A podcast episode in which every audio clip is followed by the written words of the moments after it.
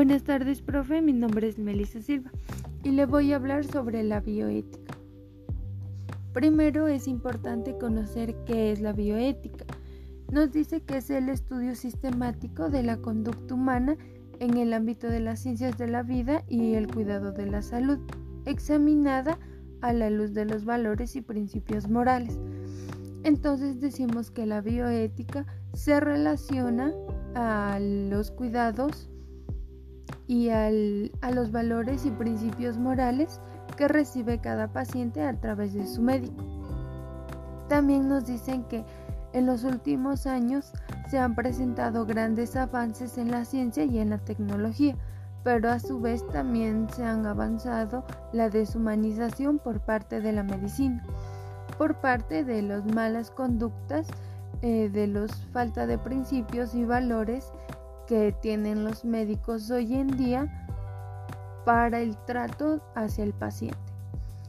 Es muy importante nosotros como personas de la salud, servidores de la salud, ser éticos, tener una buena ética delante de nuestros pacientes. También es importante hablar sobre los principios de la bioética.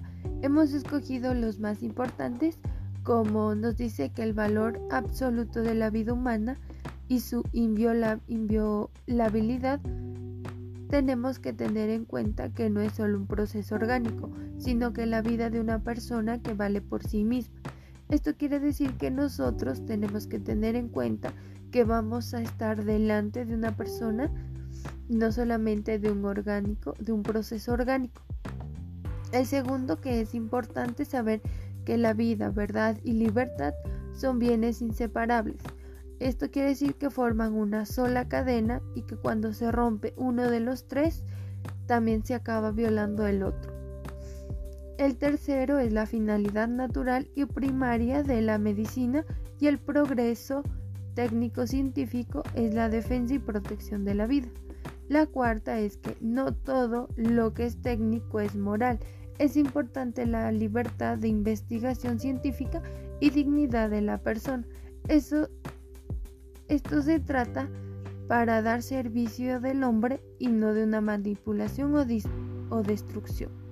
El quinto y el menos importante, este principio es de la acción con doble efecto. Una acción voluntaria puede tener algún efecto indirecto. Esto nos dice un claro ejemplo que cuando una persona está en un tratamiento de leucemia o de cualquier tipo de cáncer, le provoca como efecto indirecto no sedeado mm, eh, la calvicie. Ese es un efecto que no es deseado. También es importante hablar sobre los derechos que tiene un médico o cualquier persona que esté en servicio de la comunidad. Eh, deben atenderlos sin discriminación de raza, sexo, religión o ideas.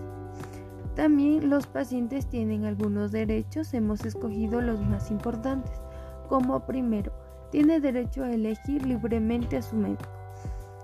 Se trata eh, de, ser tratado con un médico libre de tomar una decisión clínica y ética independientemente de toda intervención exterior. También es importante un derecho es después de haber sido adecuadamente informado sobre el diagnóstico y tratamiento que va a tener el paciente, eh, el personal eh, atendido tiene el derecho de aceptarlo o rechazarlo.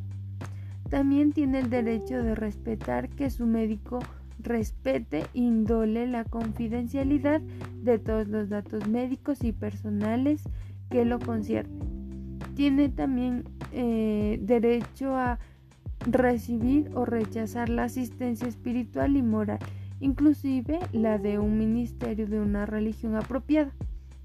Entonces con esto tenemos que tener en cuenta cuánto es importante el trato hacia el paciente.